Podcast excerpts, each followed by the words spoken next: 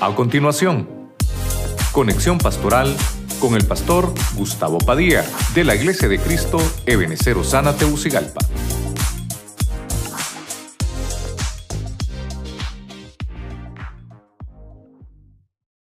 Así que bendecimos a los hermanos, ¿verdad?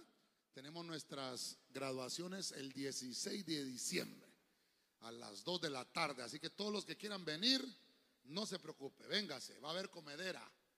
Así dicen los hermanos, ¿verdad? Tenemos presentación de áreas también ese día para que los hermanos que ya están habilitados al servicio lo puedan hacer. Amén. ¿Cuántos dicen gloria a Dios? Vamos a buscar primera de Crónicas, capítulo 29, verso 12. Vamos a buscar allí en la Biblia. Y yo quisiera esta mañana leer la versión traducción del lenguaje actual. Y leemos la palabra en el nombre del Padre, del Hijo y del Espíritu Santo. Tú das las riquezas y el honor y tú dominas a todas tus criaturas.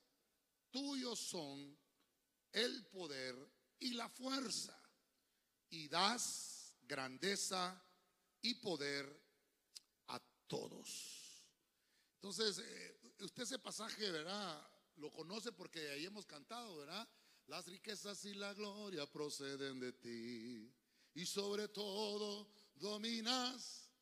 En tu mano está la fuerza y el poder. Entonces, ese pasaje en esta versión dice que le da grandeza, en esta versión, le da grandeza y poder a todos. Entonces yo le puse por nombre al tema, ¿sabe cómo le puse? Hoy comienza tu grandeza. Dígale al hermano que tiene a la par desde ahorita, mire, ministrándolo, dígale, hoy comienza tu grandeza. Vamos, dele palmas al Señor, hermano. Gloria a Dios. Amén. Entonces vamos a orar, vamos a orar y nos ponemos en las manos del Señor Padre Celestial. Te damos la gloria, la alabanza, el honor. Pedimos que tomes el control siempre de este ambiente espiritual que nos hables por tu palabra, por tu espíritu, con los que están a través de las redes sociales, la radio la televisión. También reciban la bendición de tu palabra. Quédate con nosotros y que tu ministración esté en nuestra vida. Sabemos que tu palabra la has enviado, el pan de hoy también. En el nombre de Jesús, gracias. Amén. Y amén. La iglesia le da palmas fuerte al Señor. Gloria a Dios.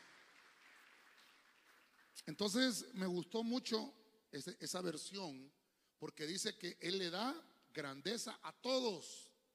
Entonces, si la Biblia habla de la grandeza, eh, obviamente quiere decir que hoy comienza para nosotros eso. Y cuando voy a buscar en la Biblia qué es lo que pasa con los comienzos, porque fíjese usted, eh, prácticamente estamos ya casi finalizando el año, faltan 35 días para que se acabe el año, pero yo quiero yo quiero ministrarle que no no hay que esperar, ¿verdad? Que se termine el año para arrancar uno nuevo. Usted usted tiene que comenzar en victoria siempre. Amén. Y tenemos que aprender a cerrar el año que estamos y tener la, y tener la llave para abrir el año que viene. Entonces, yo, yo lo quiero como preparar desde ya, desde ya, hoy comienza, desde hoy ya comienza el Señor a bendecirlo. Entonces quiero que busque eh, Juan 1.1. Mire cómo, mire cómo estamos hablando de comienzos, de grandeza. Dice la versión Arcas Fernández, Juan 1.1. Tal vez los hermanitos me regalan un té, ¿verdad? Por favor. Me lo traen acá. Dice Juan 1.1, cuando todas las cosas comenzaron, oiga esto, porque dice la Biblia que Él hace grandes a todos y les da grandeza a todos. Pero mire cómo dice acá, cuando todas las cosas comenzaron, ya existía aquel que es la palabra.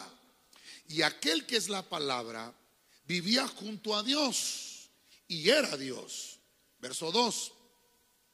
Junto a Dios vivía cuando todas las cosas comenzaron. Entonces me llamó mucho la atención porque en los dos versículos, fíjese Juan 1.1 y en el verso 2 habla de comenzar.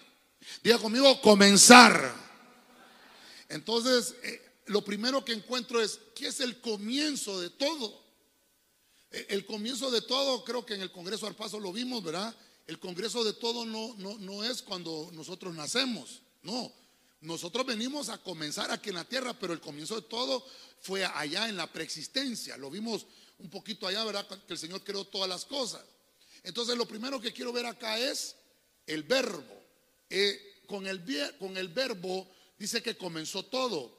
Entonces, en Cristo Jesús, en Cristo Jesús está el propósito creacional. Mire usted, cuando Juan 1.1 dice en el principio era el verbo y el verbo era con Dios, el verbo era Dios.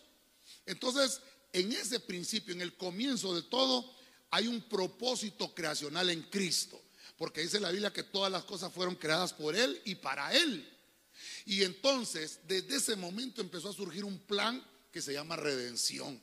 Creo que hemos estado hablando de esto. El, viernes hablamos un poquito de lo que es la redención. Entonces, cuando, cuando yo empiezo a desarrollar esto y digo yo, bueno, mi comienzo es grande. Porque yo, hermano, yo soy un ser eterno.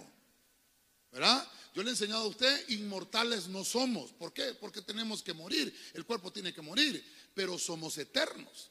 ¿Cómo así? Bueno, el eterno es que vive siempre. El alma que tenemos adentro y el espíritu que tenemos adentro son eternos. El cuerpo es, es mortal. Y, y cuando se separa el alma del cuerpo, entonces hay muerte. Pero dice la Biblia que nosotros no somos como los que no tienen esperanza. Nosotros tenemos esperanza. Y cuando suene la trompeta del Señor, nos vamos a levantar. Y dice que aquel cuerpo, aquel cuerpo lleno de corrupción se va a vestir de incorrupción. Entonces hay una transformación. Y- entonces el Señor, mire usted qué interesante, allá en la preexistencia, cuando todas las cosas comenzaron, desde ese momento Dios ya te puso un germen en tu interior, te puso un genoma espiritual y divino en el espíritu. Entonces yo quiero hoy que usted lo active, porque a veces pensamos que no lo tenemos, no, usted lo tiene. Y yo le quiero ministrar hoy que se escogió al Hijo como en aquel propósito creacional, como el mejor calificado para la obra de nuestra redención y salvación. Era el mismo enviado, hermano, el mismo Dios enviado, el Hijo de Dios lo envió para rescatar a la humanidad, porque nosotros no estamos llamados para poca cosa. No te ha puesto el Señor por cola, te ha puesto por cabeza y siempre vas a estar al frente, no vas a estar atrás, dice el Señor. Amén. Vamos, déselo fuerte al Señor. Aleluya. Entonces, e- el mejor comienzo es ese. Allí comenzaron todas las cosas. Y el Señor no es escaso, todo le pertenece. El pasaje dice, le, pertenecen el, el oro, le pertenece todas las cosas. El pasaje que leíamos eh, en Primera de Crónicas, las riquezas, la gloria, el poder, el dominio, todo esto te pertenece, dice Primera de Crónicas 29, 12. Todo eso te pertenece, le- es del Señor. Entonces el Señor lo entrega y nosotros como hijos de Dios, por la salvación de Jesucristo, tenemos el genoma divino en nuestro interior. ¿Cuántos dicen amén? Entonces, voy a demostrarle ahora en Josué capítulo 3, verso 7, un pasaje que usted lo conoce muy bien. La versión Félix Torres Amat. Entonces, el Señor le dijo a Josué, miren lo que dice, hoy comenzaré a ensalzarte a vista de todo Israel, para que vean que así como fui con Moisés, así también soy contigo. Entonces, ahora encuentro que vamos a leer más pasajes, ¿no? Pero encuentro yo que Dios siempre está interesado en que usted sepa y que usted tenga la certeza de que la promesa del Señor se va a cumplir tarde que temprano. Josué, hermano, estuvo haciendo ladrillos ahí en Egipto. Eh, Jo- Josué, en aquel entonces, cuando Moisés fue llevado a Egipto de regreso para liberar a Israel, Josué tenía 40 años. Ya, ya Moisés tenía 80 años, ya pintaba canas. Josué estaba haciendo ladrillos, él no sabía, él no sabía lo que tenía, él no sabía que, era hijo, eh, hermano con bendición. Y entonces, usted sabe y conoce la historia que cuando el pueblo de Israel fue liberado, Josué estuvo con Moisés 40 años en el desierto. Y cuando a Moisés le tocó partir, el Señor no escogió a ninguno de los ancianos que había puesto Moisés. Para aquellos que anhelan títulos, ¿verdad? Hermano, ninguno, 70 hombres, dice que el Señor tomó del espíritu de Moisés y lo puso en 70 hombres que fueron los ancianos que le ayudaron a ministrar al pueblo de Israel en el desierto a Moisés. Pero ninguno de esos, ninguno de esos escogió el Señor. Ahí estaba Josué. ¿Sabe qué era Josué? Servidor. Dígame los servidores. Y entonces el Señor le dice a Josué, cuando ya, mire hermano, cuando ya está entrando a la tierra prometida, está con una gran responsabilidad. Tal vez Josué, ya, Josué, hermano, ya tiene 80 años. Ya no es aquel muchacho de 42 años cuando salió de Egipto. Y está con temor todavía porque dice Josué, bueno, ¿será que puede comenzar algo? Eh, ¿Será que puede comenzar algo que yo ya soy de la tercera edad? Porque ese es el problema. Oh, le dice el Señor, ¿sabes qué, Josué? Voy a comenzar a ensalzarte.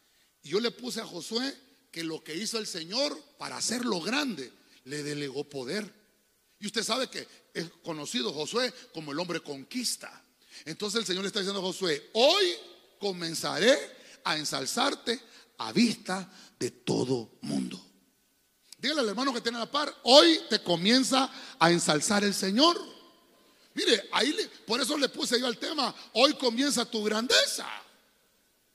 No estamos llamados nosotros para hacer cosas pequeñas, hermano.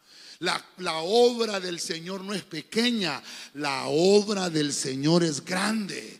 Tu grandeza está anunciada. El Señor lo ha declarado y lo ha proclamado. Y cuando Dios dice algo, se tiene que cumplir. Hoy comienza tu grandeza. Vamos, déselo fuerte al Señor. Josué significa salvación, porque viene de Joshua, de Yeshua o de Yeshua. Significa la salvación del Señor. Lo, salvó Dios. Allá estaba haciendo ladrillos y no sabía lo que portaba, lo que tenía dentro, que era un hombre conquista. Era un hombre, hermano, que iba a hacer cosas grandes. Usted conoce a Josué. Conquistó en siete años, conquistó la tierra prometida, derrotó enemigos, no con su ayuda, sino con la ayuda del Señor. Entonces, avanzamos un poquito más. Yo quiero que vayamos a ver a Nehemías. Vamos a, al libro de Nehemías capítulo 11, verso 17. Y dice, y Matanías, hijo de Micaía, hijo de Sabdi, hijo de Asaf, que era jefe para comenzar, oye eso, para comenzar la acción de gracias en la oración, y Badbuquías, el segundo entre sus hermanos, y Abda, hijo de Samúa, hijo de Galal, hijo de Jedutum. Mire, no es enseñanza, yo, yo no le quiero ministrar hoy enseñanza, yo le quiero ministrar e, esa palabra de que hoy comienza tu grandeza. Y por lo menos ahorita ya vimos a Josué, cómo, cómo es que empieza esa grandeza. Bueno, porque le delegaron el poder. ¿Quién, ¿Quién es el comienzo de todo? Jesús, el verbo. Cuando tenemos a Jesús, entonces nos delegan poder. Pero ahora encuentro a este hombre, Matanías. Cuando Esdras y Nehemías lo leemos, estamos hablando del tiempo de la restauración de las cosas, de la restauración de Jerusalén. Matanías tiene un comienzo, pero mire usted, con acción de gracia. Diga conmigo, acción de gracias. La acción de gracias no tiene que faltar en tus labios nunca. Siempre tienes que ser agradecido con todo lo que hagan contigo. Incluso la Biblia dice que hay que orar por nuestros enemigos. ¿Qué hace usted con sus enemigos? ¿Los bendice o qué hace? Señor, llévatelo lo más lejos posible. ¿Qué hace? Ya vimos, ya vimos que Josué eh, no quería, hermano, fíjese usted, no, hombre, por mi edad, Señor, y me va a tocar pelear con todos esos enemigos. Ah, es que estás apartado para cosas grandes. Hoy va a comenzar tu grandeza, le digo el Señor a Josué. Y cuando Matanías, mire que puse a Matanías porque este hombre es el que estaba encargado de, como jefe, mire, como un encargado, había un segundo que era Badbuquías, dice. Pero entonces puse a Matías, Matanías, perdón. Puse a Matanías. Matanías eh, significa aquel que es regalo del Señor. Eso significa Matanías. Quiere decir que el Señor hace obra con nosotros y no nos cobra. Ayer, ayer le decía a los hermanos en mayordomía yo, nosotros tenemos que hacer la obra del ministerio y no tenemos que andarle cobrando a la gente. ¿Verdad? Eh, yo le decía a los hermanos, lo invitan a predicar a uno y bueno, yo cobro 5 mil dólares, ¿verdad? Por cada prédica y sé de catología 10 mil dólares, ¿verdad? Y depende, si querés que, que, te unja, ya son otros mil dólares. Y si hablo lenguas, otros mil, ¿verdad? Hermanos, entonces estamos haciendo negocio del ministerio. Dice la Biblia que hay que dar de gracia lo que gracia recibiste. Entonces, ¿qué gracia recibió usted? ¿Qué regalo? Mire, Matanías, ¿qué regalo? Le están dando una grandeza. Está restaurando las ruinas. Mire, mire, hermano, me, tocó ir donde el médico, me tocó ir donde el doctor. ¿Qué será que los doctores siempre que lo miran a uno le dicen, no, usted tiene que adelgazar? Que Dios los bendiga a los médicos, ¿verdad? Siempre que lo miran a uno, ¿verdad? no le preguntan qué enfermedad, por qué enfermedad va, solo lo voltean a uno, mm, necesita adelgazarle. Va de peso. Ya digo yo, Señor, bueno, voy a regresar porque Dios es grande. Pero fíjese que me, decía el doctor, es judío el doctor, me decía, eh, ¿cuántos años tenés? 49, le digo yo. Y entonces él, escribía ahí, ¿verdad? Estaba. Entonces me dice, pero estás joven, me dijo, el doctor, ¿verdad? Él, ya está un poco mayor, ¿verdad? Entonces le digo yo, no, yo, yo no, oiga bien lo que le dije yo, no, no, le digo yo, no estoy joven. Y, entonces dejó de escribir y me, como que no estás joven. Viejo estoy yo, me dijo. Vos estás hipote. Hermano, fíjese que el doctor me estaba ministrando, hermano. Y yo, cuando el doctor me dijo, estoy hipote, va.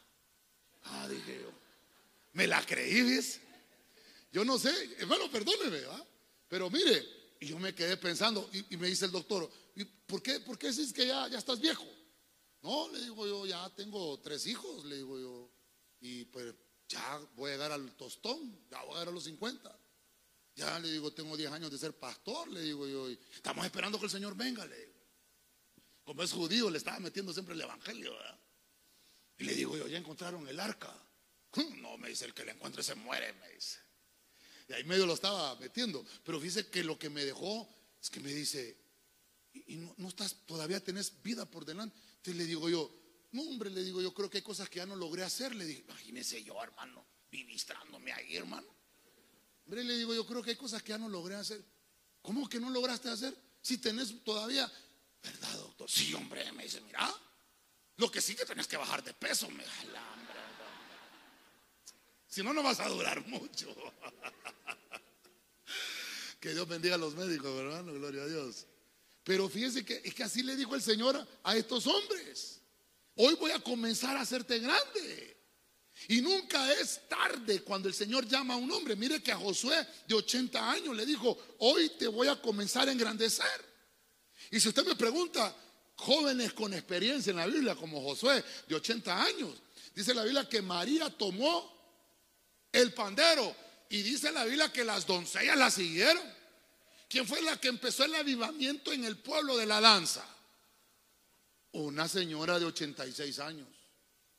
Entonces me dice, no, pastor, pero eso fue en el Antiguo Testamento. Vaya, mira a Elizabeth en el Nuevo Testamento, la mujer de Zacarías. Dice la Biblia que se le apareció el Señor a Zacarías y le dijo, Zacarías, tu esposa va a quedar embarazada.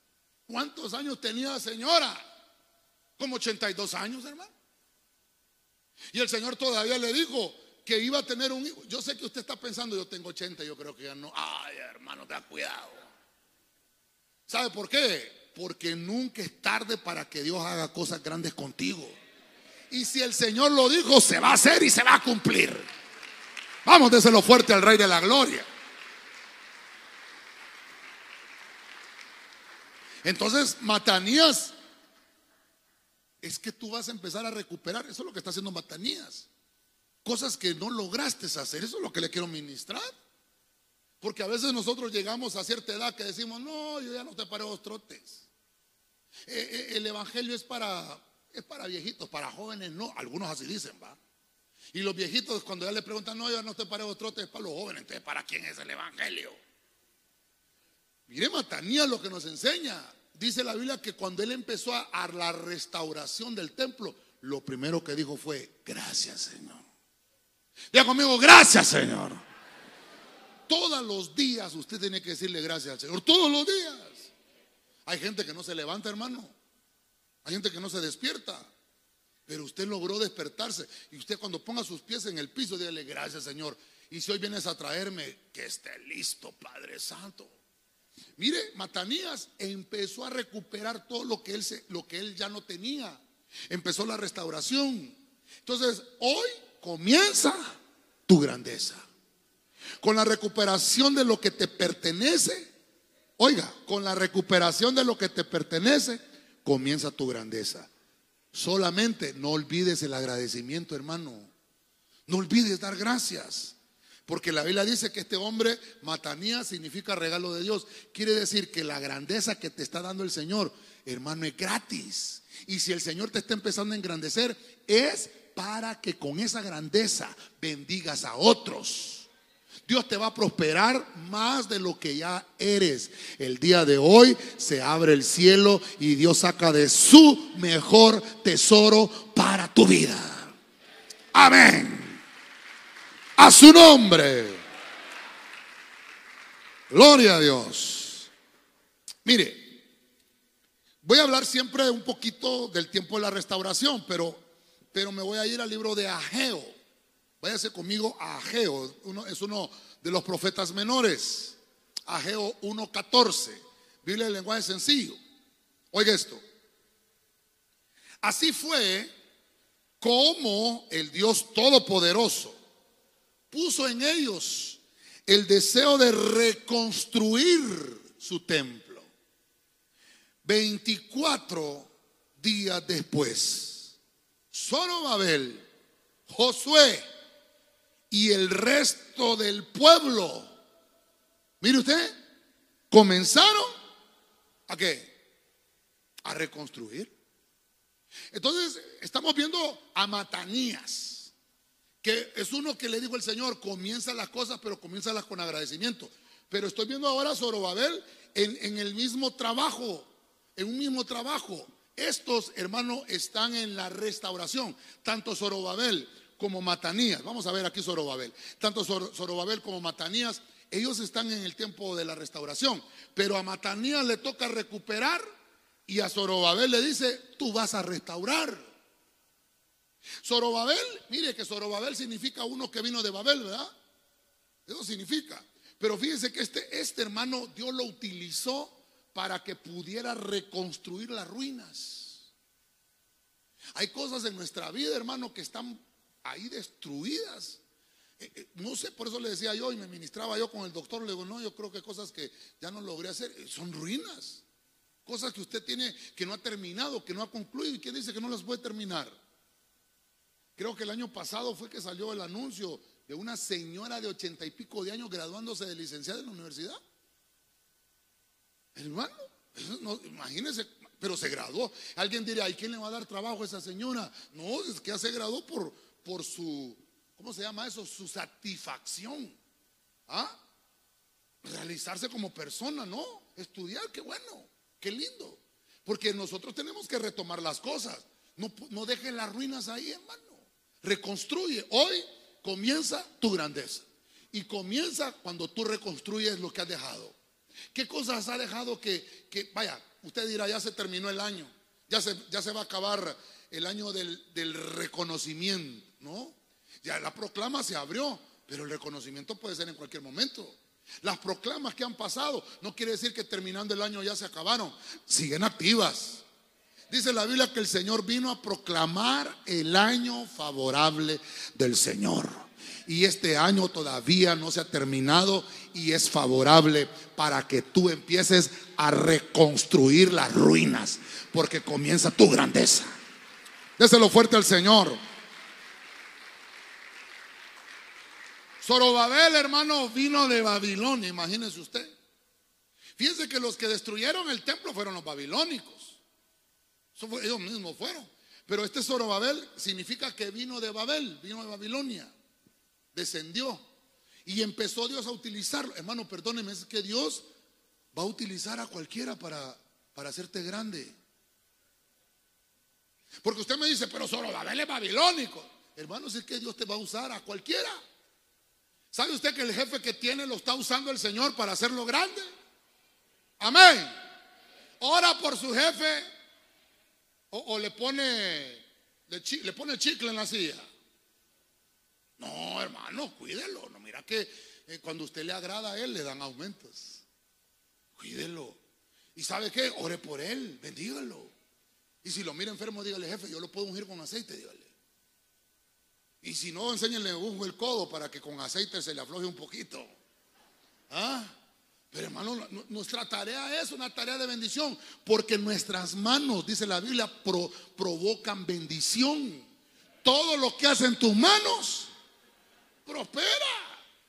Todo lo que usted toque, todo lo que usted haga, mire, no se esté quejando de que los huevos están caros, que el azúcar está cara, que los... No, con esas manos que Dios le dio, vaya y póngalas ahí en el cartón de huevo y diga, Señor, bendice estos huevos, que estos se multipliquen, bendice este arroz, que nunca falte en la casa, bendice el azúcar, bendice estos alimentos. Hermano, hermano, hermano, hermano, yo le he contado a usted, creo que hace 10 años le conté cuando comencé, que a mí en San Pedro me, conocen como el hermano del chimbo. El chimbo de gas. Pero no por, porque tengo forma de chimbo. Una vez, recién casado con la pastora, no había nacido Ezequiel todavía. Ya estábamos casados. Y, hermano, no sé si ya le conté la historia. Si no, soporteme pues. Hace, eso pasó hace cuánto, 28 años. Híjole, hermano. Y llego yo, hermano, del trabajo con un hambre atroz. ¿Verdad? Y le digo yo, ¿qué hay de comida? Espérate, ahorita te voy a empezar a hacer la comida. Y cuando enciende la, eh, la estufa de gas, hermano, la llama salió. Y le hizo así, ve, adiós. Hermano. Y yo le digo, yo sé, fue el gas. Pesalo, me decía, no hay nada. Y yo estaba, mire, hermano. Dios santo. Y le digo yo, ponete el velo, vamos a orar. Hermano, agarré el chimbo de gas. Y, hermano, pues, en la casa del Señor, hermano. Padre, en el nombre de Jesucristo. Tu palabra dice que todo lo que toque en tus manos prosperará. Así que vengo orando por este chimbo de gas. Pero fíjese que oré mal. Yo por eso le doy el consejo para que usted no ore así. Ore mejor que yo. Entonces le dije al Señor que este chimbo de gas dure hasta que yo tenga dinero. Y fíjense que así se cumplió. Entonces le digo a la pastora, probá. Entonces me la pastora, ya huele como a gas, me dijo. Ah, probá, le digo yo. Hermano, y le hace, y hermano, sale la llama. Hermano, apurate, le digo, cociname. Hermano, y fíjese que mire, hubo gas, hubo gas. Y fíjese que nosotros, ¿verdad? Ahí está la pastora. Y fíjese, hermano, ahí está Doña Socorro que llegaba a hacer cafecito en la tarde también y gastaba el gas. Ah, ya le voy a cobrar, ya me estoy acordando. Por ella fue que se gastó, no. hermano, y, va, hermano, y el gas ahí estaba, y fíjese que no sé, y la llama fuerte, va. Pero como yo oré y dije, hasta que yo tenga para comprar, hermano, y llega un día yo y me dice, ¿te pagaron? Me dice la pastora. Sí, ya me pagaron, ya tengo dinero. Se fue el gas, y hermano. Mire, yo, yo una vez que el apóstol me dio chance de predicar en San Pedro, yo prediqué así, por eso es que me conocen el hermano El Chimbo. Y una hermana, una hermana de esas hermanas que son, dígame las hermanas, tenía una glorieta. No sé si la tendrá todavía, yo creo que ahora es empresaria. Ella tenía, no el chimbito que yo tenía, hermano. No sé, las hermanas que, que trabajan en esas cosas, unos chimbotes así, mire, hermano. Y no tenía vacío uno, tenía vacío dos, hermano. Y digo, ese gordo predicó de los chimbos, voy a ir a probar yo, digo. Yo no tengo pal. Hermano, y agarró aquellos chimbos. ¿Qué va a creer usted? Me fue a contar, me fue a buscar a mí a contarme. Hermano, funciona, me dijo. Pero ¿cómo oró? Le dije, no, no dijo hasta que yo tenga dinero. No, yo dije que durara siempre. Y ahí está esa llama. Y Dios me ha bendecido y mi negocio va para arriba. Ah, hoy comenzó tu grandeza. Solo, hermano, solo créale al Señor. Vamos, déselo fuerte al rey. Mire, yo le dije a un hermano, hermanos, eso funciona con todo. Póngale, ¿cuántos tienen moto aquí? Levanten la mano los que tienen moto. No, pero levanten la hasta arriba. Va a recibir bendición hoy. Le va a poner la mano al tanque. Señor, nombre de Jesús, va a tener gasolina siempre. Ah. Ah, los que tienen carro, levanten la mano los que tienen carro. Ah, los que tienen más carro que moto, vea Dios. Qué bueno. Bueno, los que tienen moto, que les dé un carro el Señor también. Este, póngale las manos al carro, ore por el carro, hermano. No, que el vecino me va a ver, pues ore también por el carro del vecino. Ya. Cuando mire el vecino que esa oración es efectiva, le va a decir, ¿dónde la iglesia para ir con usted? Ay, hermano. Mire, mire, mire. Aquí hemos orado y el Señor nos contesta, hermanos. Amén. Yo le decía a unos hermanos ayer que estábamos, eh, ¿cuándo fue que pusimos el rótulo? El rótulo de afuera. Hace unos tres domingos, unos tres domingos atrás. hermano, y aquí hay lluvia. ¿Se acuerdan? Y entonces un hermano me dijo, yo creo, pastor, que no, no vamos a, poner, a poder subir el, está lloviendo. No, ahorita salgo. Padre, quite esa lluvia, esa nube que se vaya para allá. Vamos a ver, no, hombre, tenemos que tener puesto ese rótulo a las 3 como a las 5 que llueva, Señor. Hermano, y se fue la nube, hermano. Y aquel garzón le dijo, hermano, apúrense, le digo yo, pongan el rótulo. Y los hermanos que juegan potra de 4 a 5, a las 5 les cayó un aguacero, hermano. Estoy en la casa del Señor, hermano. aquí está la pastora.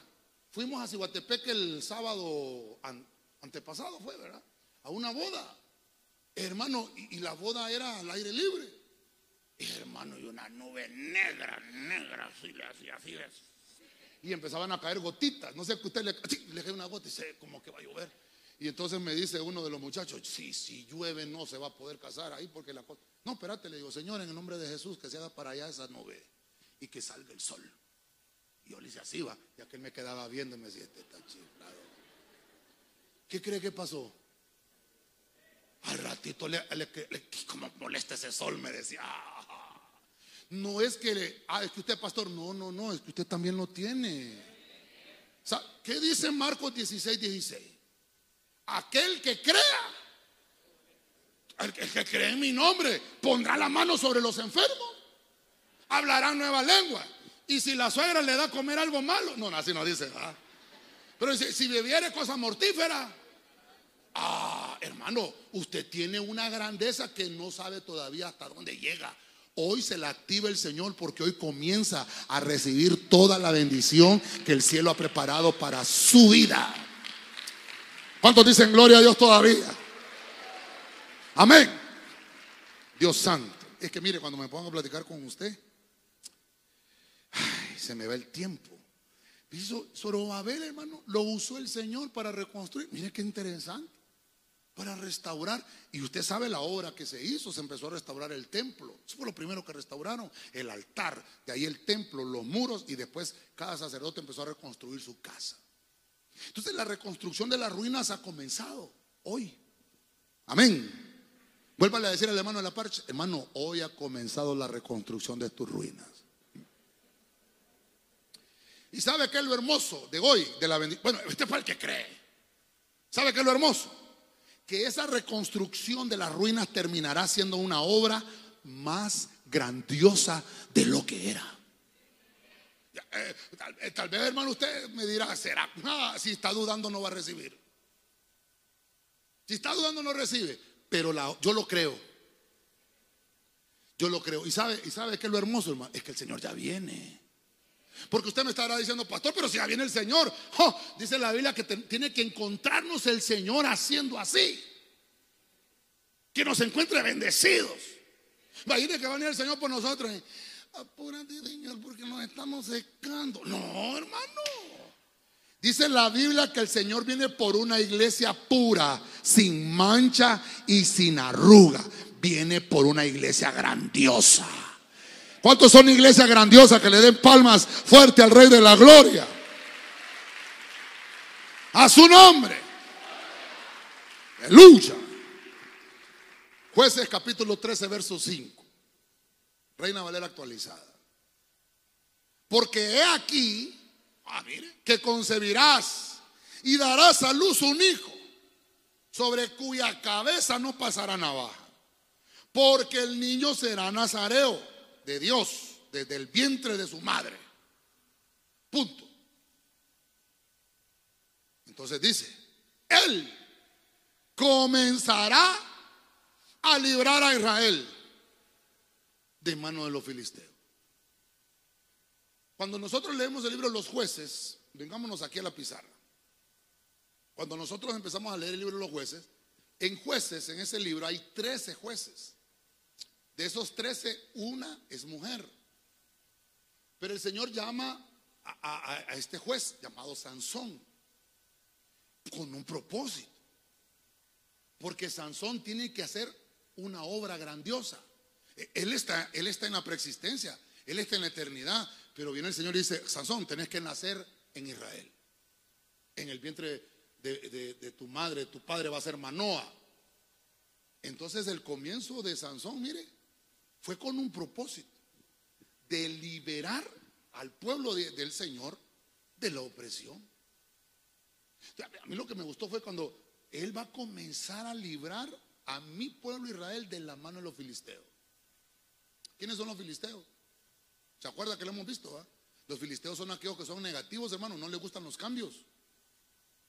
Ay, ya pintaron la iglesia de otro color. Qué gordo ese que no le cabe, que no. Ah, no, ese filisteo. Los filisteos no les gustan los cambios. ¿Y ahora quién pusieron? ¿Y ahora quién está coordinando? Ya no está coordinando el otro hermano. Es que con el otro sí me llevo bien. Cuidadito, el filisteo. Porque estos filisteos tenían oprimido a Israel. No los dejaban, hermanos, no los dejaban respirar. Y todo lo que hacían Israel eh, se los destruía. Entonces dice el Señor, voy a, hacer, voy a, voy a mandar un juez diferente. Usted, usted conoce cómo terminó Sansón, pero yo no quiero hablar de cómo terminó, yo quiero hablar del comienzo. ¿Por qué? Porque hoy comienza tu grandeza. Y si ya sabe cómo terminó Sansón, entonces no haga lo que Sansón hizo. Pero el comienzo lo tenemos. Y dice la Biblia que nació aquel niño, hermano, fuerte. Dice que Sansón, hermano, con la quijada de un burro mató mil filisteos. Es terrible. Tenía una fuerza. Dice que le descendía la presencia del Señor, la unción. Y empezó a librar al pueblo. Dice, dice que Sansón trajo salvación. Él va a comenzar a salvar a mi pueblo. Entonces, mire los planes del Señor. ¿Cuántos somos salvos aquí? Mire los planes del Señor. El Señor sabe qué situaciones nos oprimen. Él sabe los filisteos, hermanos, que nos quieren oprimir, que, que no nos quieren dejar crecer. Él sabe. ¿Por qué? Porque Dios sabe que tú tienes algo grande adentro. Hermano, tarde que temprano, tarde que temprano, esos que se burlaban de ti, también van a decir, yo quiero lo que tienes. Es que, es que sabe por qué lo envidian a uno. ¿Ah? Es que la envidia es porque yo quiero tener lo que tiene el hermano. Esa es envidia. Por eso es que le envidian. Porque aquellos te ven en ti lo que ellos no tienen. Entonces cuando alguien te envidie, ora por ese. Y dile al Señor, Padre, de lo mismo que me has dado, dale a él también. ¿Sabe que esa fue la oración de Cristo? Y dijo el Señor al Padre, Cristo le dijo, Padre, así como tú y yo estamos unidos, que ellos también, hablando de nosotros, los discípulos, estén unidos siempre. Porque incluso la Biblia dice, porque hay pleitos entre ustedes, hombre. ¿De dónde nacen los pleitos? Del corazón. Necesitamos entender, hermano, que nosotros, mire, hemos sido llamados para hacer la obra del Señor grande. En usted está el genoma divino para que usted predique la palabra en su trabajo, en su colegio, en la universidad, en su familia. Y esa predicación hará que la gente se convierta. Porque no solo porque usted lo predica, porque esa predicación suya trae consigo el testimonio, sus pies, su caminar, la, mostrar lo que Dios ha hecho. Y la gente va a decir, yo quiero tener lo que este tiene. Cuando usted empieza a, oír que lo envidian, usted diga, pues gloria a Dios, porque yo lo que estoy haciendo es alabar al Señor. Yo lo que estoy haciendo es servir al Señor. Hermano, dice que a mí me critican porque uso corbata. Se enojan porque me pongo corbata. ¿Por qué? Si a mí me gusta ponerme corbata. Y nunca voy a dejar de ponerme corbata. ¿Será que pasa de moda ponerse corbata? Sí, ¿por qué? ¿Cuál es la envidia? ¿Eh? Ven oro por vos, te voy a regalar una. Qué terrible, ¿verdad? Porque hermano, la gente le ve a uno y dice, yo quiero tener. Es que por no aceptar de decir, yo quiero lo que, lo que este tiene. Entonces le envidia. Sansón, hermano, Dios santo, dice que hay una batería que se está agotando. Dice. Sansón, hermano, empezó a librar al pueblo. Y fíjese que Sansón no le hizo caso a sus padres, ¿verdad? Porque al final se creyó tanto con la fuerza que él tenía. Pero lo que le quiero mencionar es que Dios envió a Sansón para liberar al pueblo. Y el Señor, cuando Sansón estaba vivo, se liberó el pueblo. Estaba libre Israel. Mire, Incluso la Biblia dice que cuando Sansón fue eh, tomado cautivo, le sacaron los ojos por las cosas malas que él hizo. Pero Sansón al final dijo, no hombre, yo, yo vine con un propósito de hacer algo grande. Y le pidió perdón al Señor. Así que hoy tenemos la oportunidad, hermano.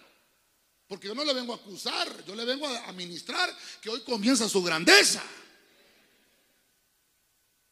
Entonces dijo Sansón, sí Señor, yo sé y dejé de hacer tu obra.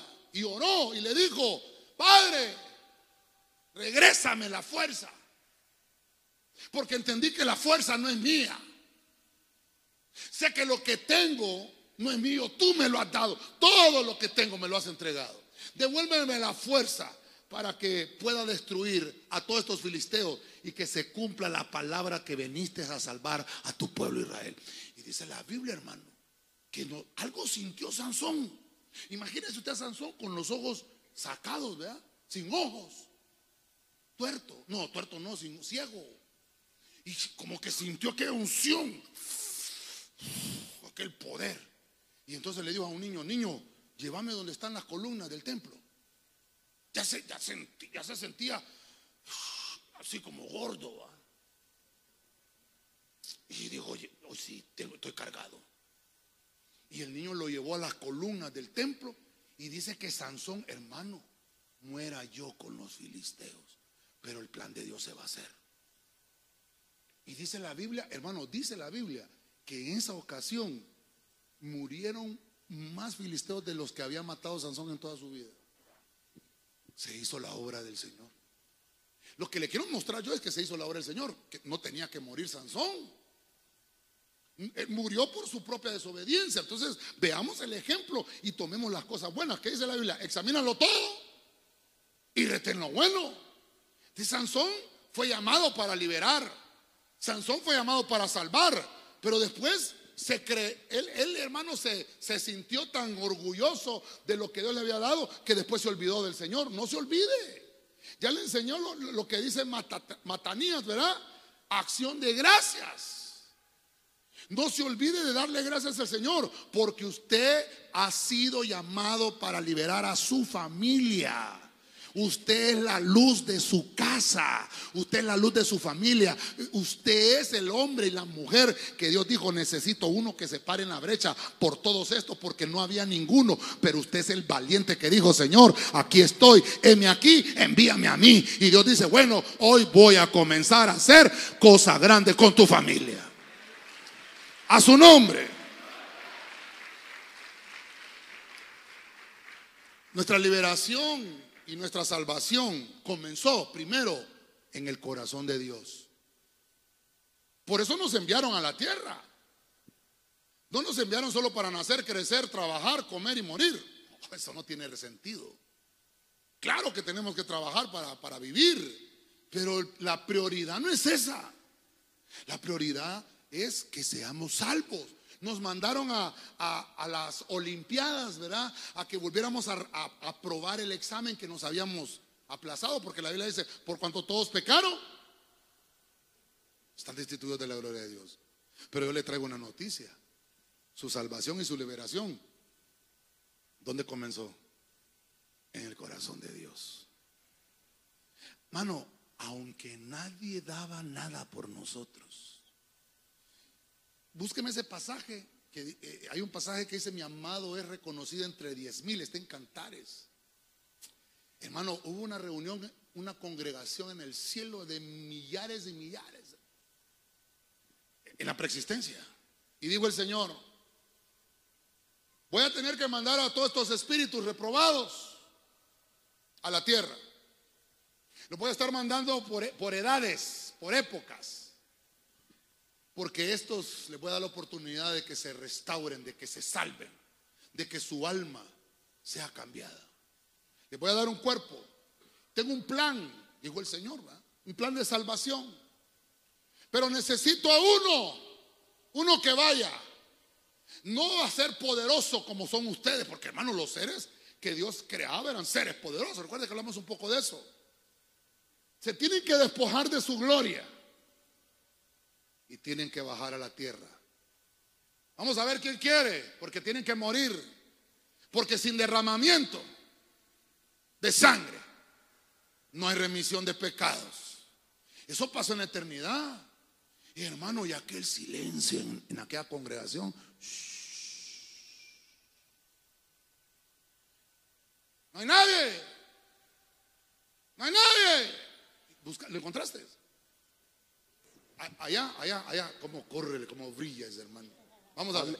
Amén. Cantares 5.10 dice, mi amado es blanco y rubio, señalado entre diez mil. Eh, perdóneme, por lo que le estoy predicando lo voy a tomar en esa arista, en ese ángulo. Dijeron, aquí hay uno, tu hijo está diciendo que él va a ir. Entre diez mil. Él dice que va. Y le dijo el, le dijo el padre, ¿está seguro, hijo? Dice, hermano, mire, nuestro Señor. Amén. Estoy seguro. Pero vas a ir sin gloria. No importa. Pero te vas a despojar de todo lo que tienes para morir por ellos. No importa. Te van a crucificar, te van a escupir en el rostro, te van a latigar, te van a poner clavos en las manos y en los pies y te van a herir el costado. Y va a haber un momento que te voy a dejar solo. Pero tienes que resistir y ser fuerte. Aún así quieres ir. Y lo señalaron entre diez mil y dijeron, sí, voy a ir.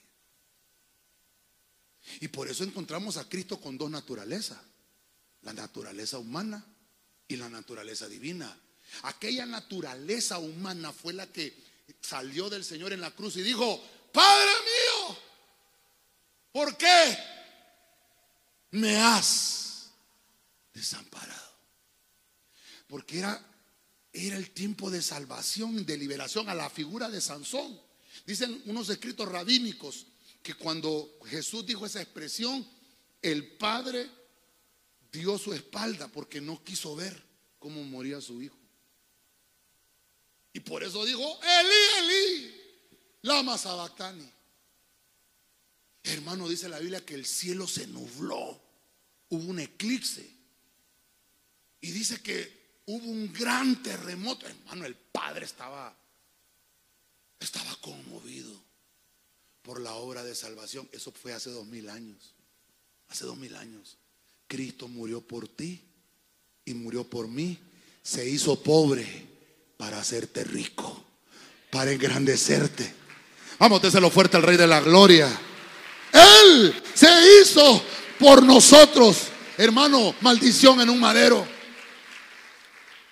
Entonces, ahí comenzó tu salvación en el corazón de Dios. Esto es, tremendo. Por eso que Sansón le dijo, Señor, de ti viene todo. Por eso el pasaje de Primera Crónica 29, 12. Tú haces grandes a todos. Cuando tengas lo que nunca has tenido, acuérdate que fue Dios el que te lo dio. Amén. Gloria a Dios. Mire, los de alabanza quiero que vayan subiendo todos, toditos, toditos. Voy a ir finalizando. Génesis capítulo 4, verso 26. Biblia al día. También Seth tuvo un hijo, a quien llamó Enos.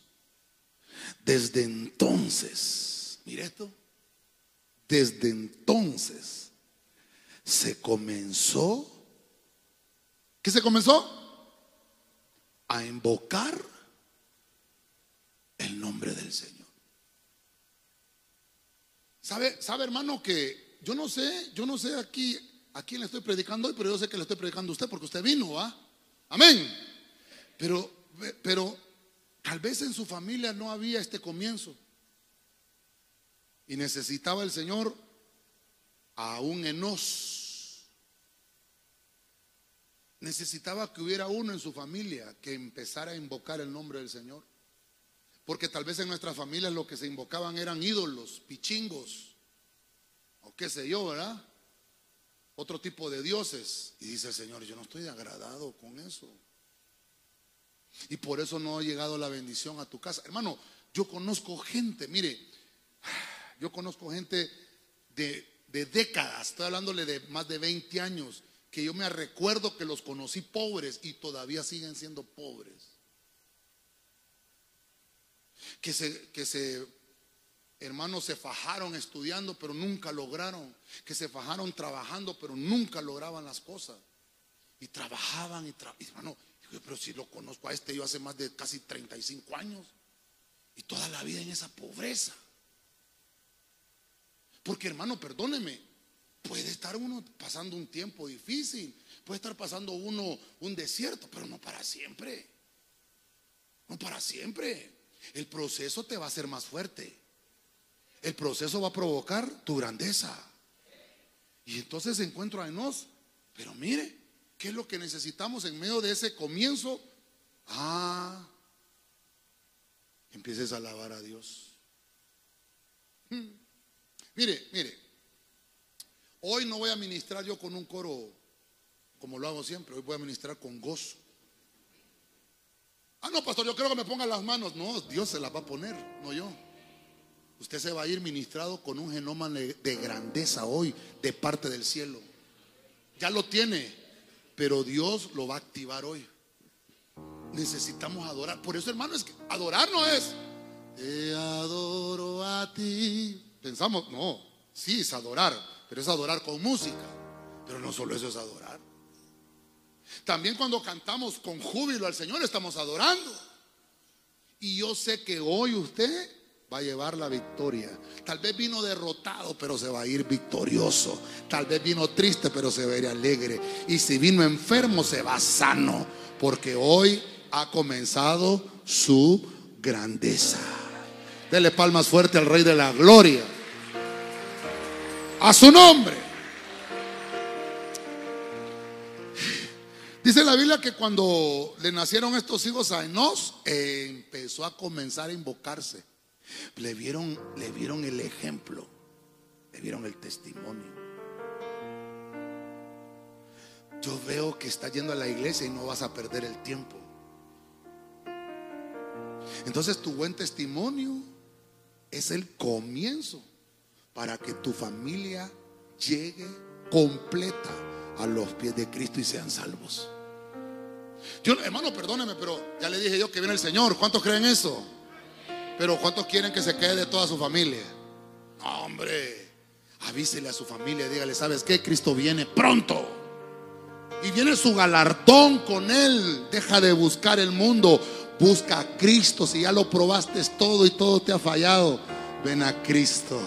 Él es el único que te puede dar salvación y el único que te puede liberar de todos los problemas. Él te va a comenzar a ser grande, verdaderamente grande, a su nombre. Mire, finalizo porque tengo que terminar, ¿verdad? Segunda de Corintios 8:10, palabra de Dios para todos. Mire, voy a leerme dos versículos. Les doy mi consejo sobre este asunto. Pienso que ahora les conviene aprovechar esta oportunidad. Ya que hace un año ustedes fueron los primeros en dar. E incluso fueron los primeros que quisieron hacerlo. Mira el verso 11. Terminen entonces ahora lo que comenzaron. Y den de lo que tienen. Así demostrarán que la buena voluntad que mostraron al principio era sincera. Ay, pastor, ¿por qué terminó con ese pasaje? Porque Pablo le está escribiendo a la iglesia. Llegó Pablo a predicarles hacía un año, como quien dice, en un aniversario de la iglesia. Llegó a predicarles y estaban, estaban bien fregados. Y empezó a predicarles. Hombre, el Señor los va a bendecir, el Señor los va a hacer grandes. Y dice que empezaron a dar, hermanos, dice que dieron de lo que ni, ni tenían, pero tenían esa bendición, el don de dar. Y entonces Pablo al año, al año, miró que algunos como que se habían ya bajado los gases y les mandó la carta a los corintios. Entonces yo por eso a este punto le puse, ¿cómo comenzó la grandeza? Los corintios se hicieron poderosos. Era una iglesia poderosa en dinero y también poderosa en el espíritu, tenía avivamiento. Pero mire lo que le dice. ¿Cómo les aconseja? Y quiero terminar con eso. Tienen que culminar lo que empezaron. Porque trae recompensa. Y mire lo que dice Pablo. Terminen entonces ahora lo que comenzaron. Demuestren su buena voluntad, que no era solo por un culto que se emocionaron. Hoy comienza su grandeza. Y yo, si el Señor no ha venido, de aquí a un año, se lo voy a recordar. Y le voy a decir, ¿se acuerda cómo estaba el año pasado? Mírese cómo está ahora. Y va a ser el testimonio de que fue el Señor. Amén. ¿Cuántos dicen gloria a Dios? Entonces tiene que culminar siempre, perdóneme, tiene que culminar siempre lo que comience con éxito. Tenga presente que siempre va a tener el apoyo de Dios, el apoyo divino. Eso, le ministramos cuando, usted está en corderito, cuando usted está en mayordomía, las tres C que nos han enseñado apostólicamente. Comenzar, continuar y qué? Y culminar. Hoy comienza tu grandeza. No se te vaya a olvidar. Amén. Y amén. Dele palmas fuertes. Bye.